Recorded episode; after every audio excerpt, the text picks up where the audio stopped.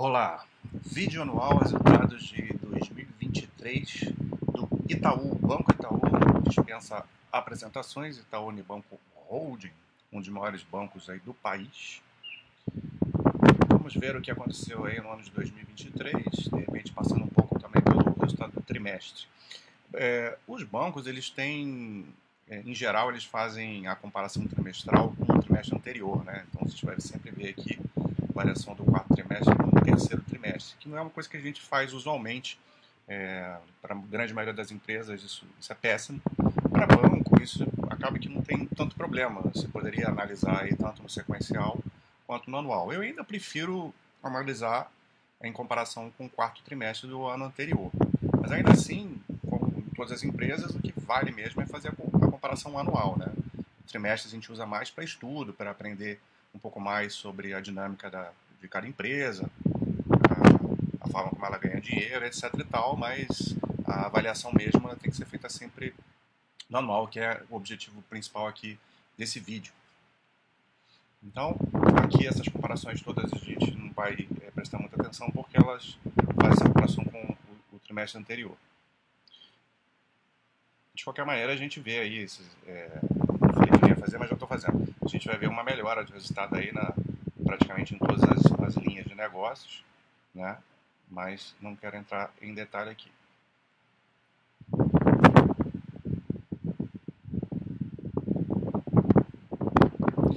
Então aqui a gente vê a carteira de crédito, né? A carteira de crédito ela é muito importante para um banco, porque é a partir dela que ela vai fazer as, as intermediações financeiras, né? A margem financeira, que é a principal fonte de, de lucro da empresa vem aí dessa da capacidade de, da carteira de crédito, né, os, os clientes que o banco capta para fazer os empréstimos. E um outro componente importante é que isso precisa ser muito bem gerenciado num banco, né? Você precisa ter uma qualidade, uma grande, o grande trabalho de um, de um banco bem sucedido é avaliar o risco para quem você está emprestando dinheiro, né? Porque obviamente você pode ter um, um calote lá na frente, né? Que é o que vai, que vai originar ali a, a, as perdas, né? ou antes disso as provisões para perdas, para pagadores duvidosos, que muitas vezes vai impactar no resultado do lucro líquido. Então, é, os bancos eles sempre vão tentar, obviamente, crescer a sua carteira de crédito para aumentar o seu faturamento, mas tem que ser feito de uma forma muito bem gerenciada, avaliando o risco. É, alguns bancos vão ter mais apetite a risco, outros menos. Isso vai, obviamente, impactar. Itaú tem feito essa gestão de uma forma muito equilibrada, sempre tendo crescimento da sua carteira de crédito e, e, e ao mesmo tempo conseguindo manter uma inadimplência é, bem controlada. É isso que a gente vai ver o que aconteceu aqui.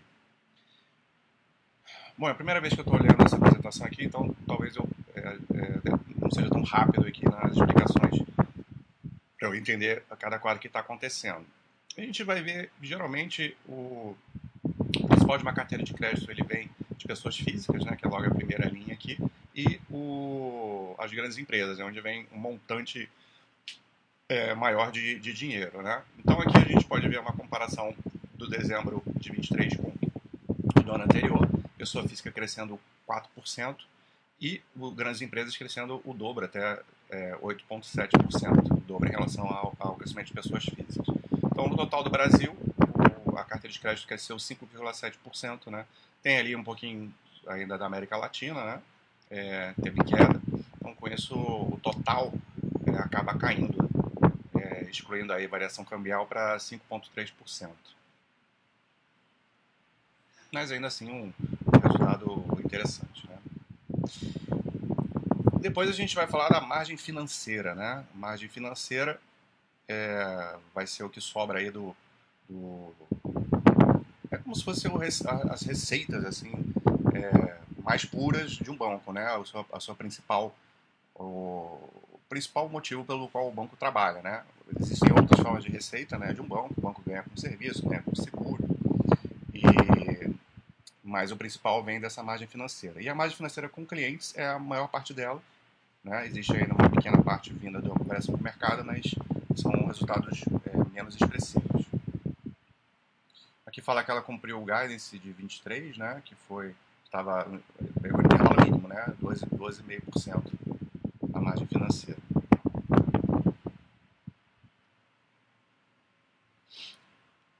Então aqui a comparação está pelo trimestre, né?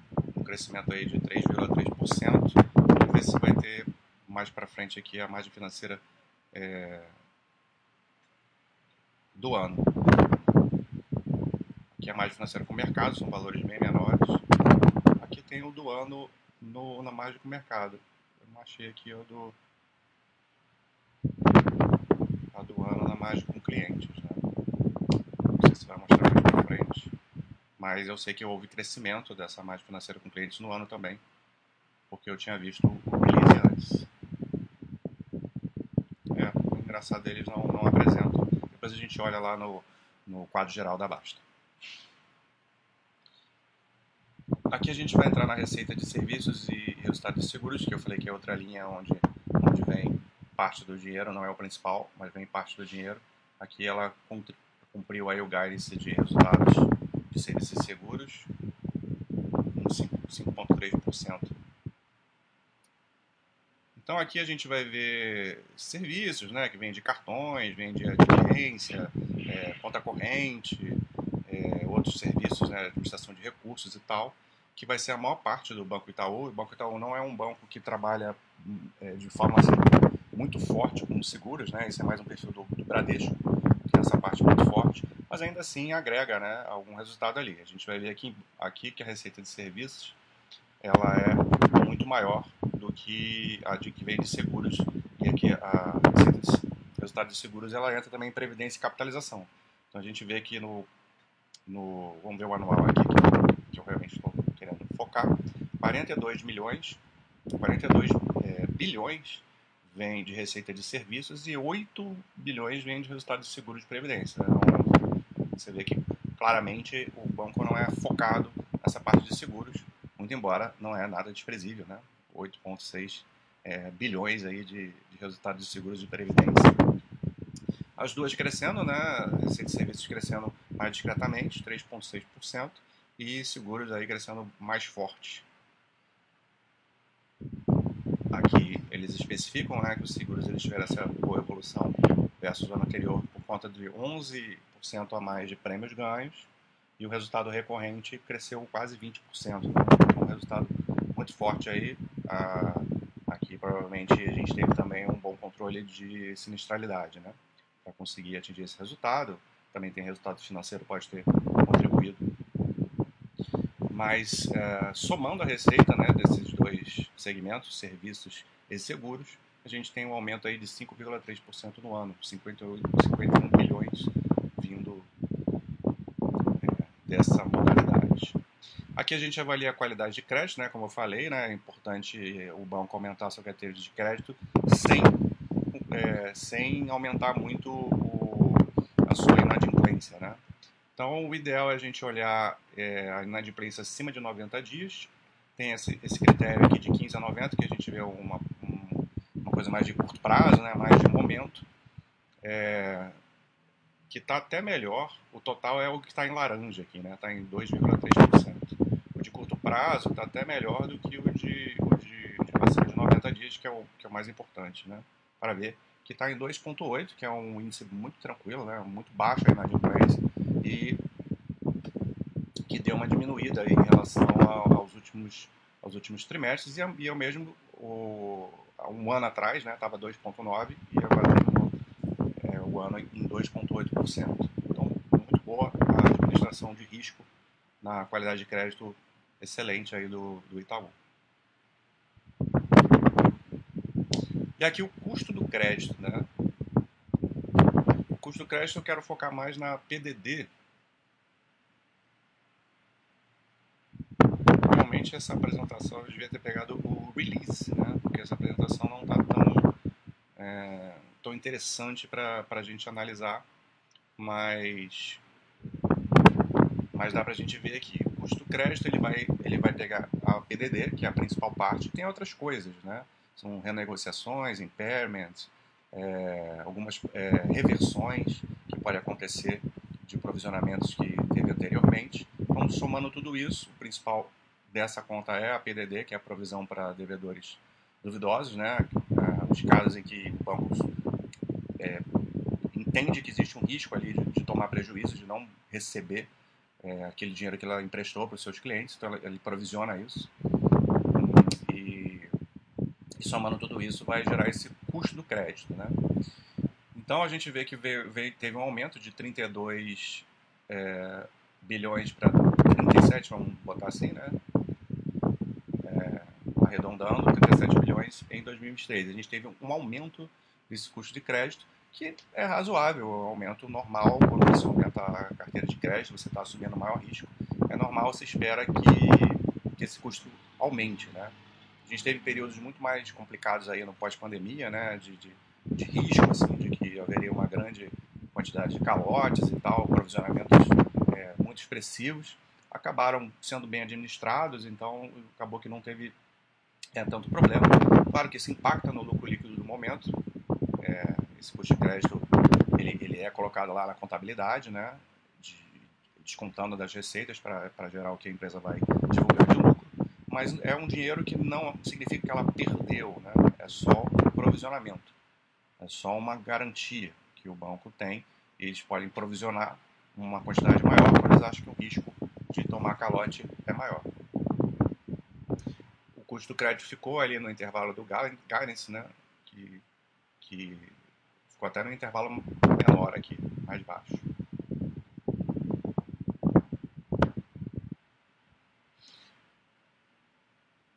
Se a gente for pegar aqui no, no resultado de trimestre, a gente vê que esse custo até é, reduziu né, é, no, fim do, no fim do ano. Então o aumento tem a ver com outros trimestres. Mas ainda assim é um PDD relativamente tranquilo. Aqui a gente vai ver despesas não decorrentes de juros, né? É, que é, são é como se fossem despesas gerais administrativas, né? Parte é, ali que não tem a ver com, com, as suas, com as suas operações financeiras, né? Mas o que ela vai ter de despesa ali com, com pessoal, com as, as agências e, e coisas do tipo. Né? Então, a gente vê uma despesa bem controlada, né? teve um aumento aí de 6,5% no ano, mas que é um aumento que foi inferior ao aumento de receitas. Isso significa, traduzindo, que você vai ter um banco mais eficiente. Você é, gasta menos em relação ao que você ganha.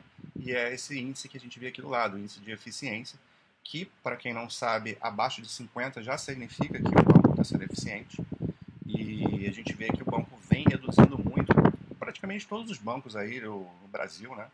O Bradesco, o Itaú e o Banco do Brasil, se tornando são os que eu acompanho, é, tem reduzido nos últimos anos com toda essa questão da tecnologia, digitalização, diminuição de agências físicas é, e todos os outros processos né, tecnológicos que o banco vai trazendo para dentro, vem reduzindo muito e aumentando a eficiência do banco. Né?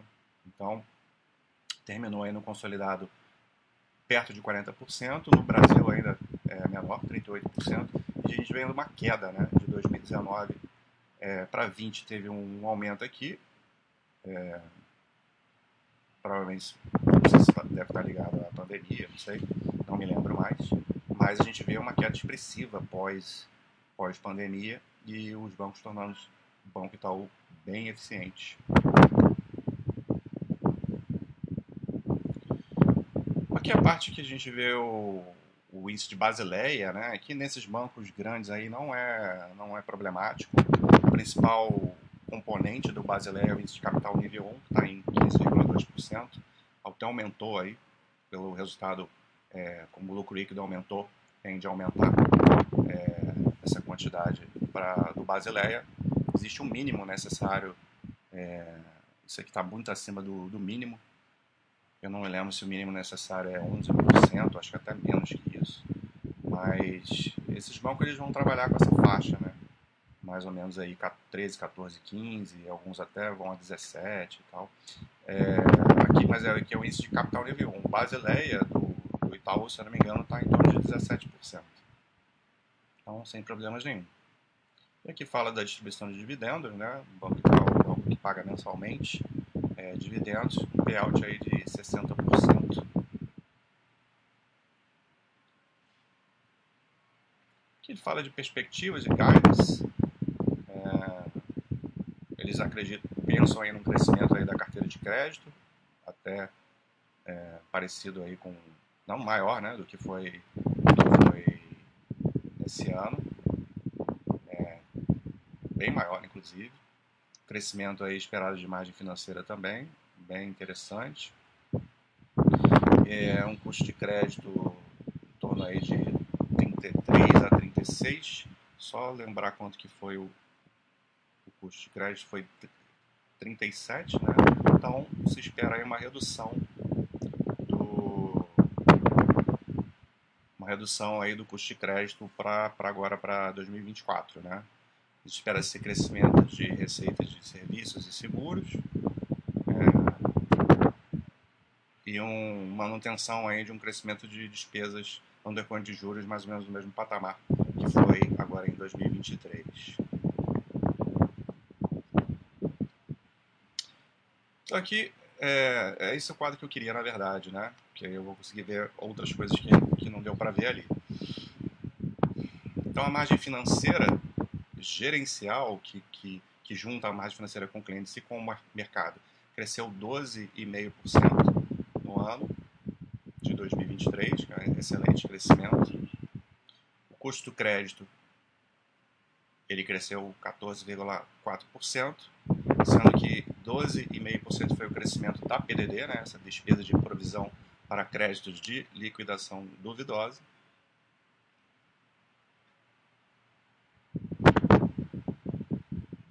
Ainda aqui mais para baixo a gente vê, dá para ver o resultado antes do, do, de tributos, né, com 11%, e o resultado final, aí, o lucro líquido de recorrente né, de 35,6 bilhões, absurdo resultado, um crescimento aí muito forte de 15,7%. Então foi um resultado espetacular, né? Espetacular acho que é demais, né? Mas foi um resultado muito bom aí do, do, do Banco Itaú no ano de 2023. Deixa eu ver se tem mais alguma coisa aqui interessante. É isso. Vamos dar uma olhadinha aqui para a gente ver a empresa de uma forma mais de longo prazo, né? É, sem problema algum aqui, né? A gente vê receita de intermediação, financeira desde, vamos pegar o intervalo de 10 anos aí, saiu de 94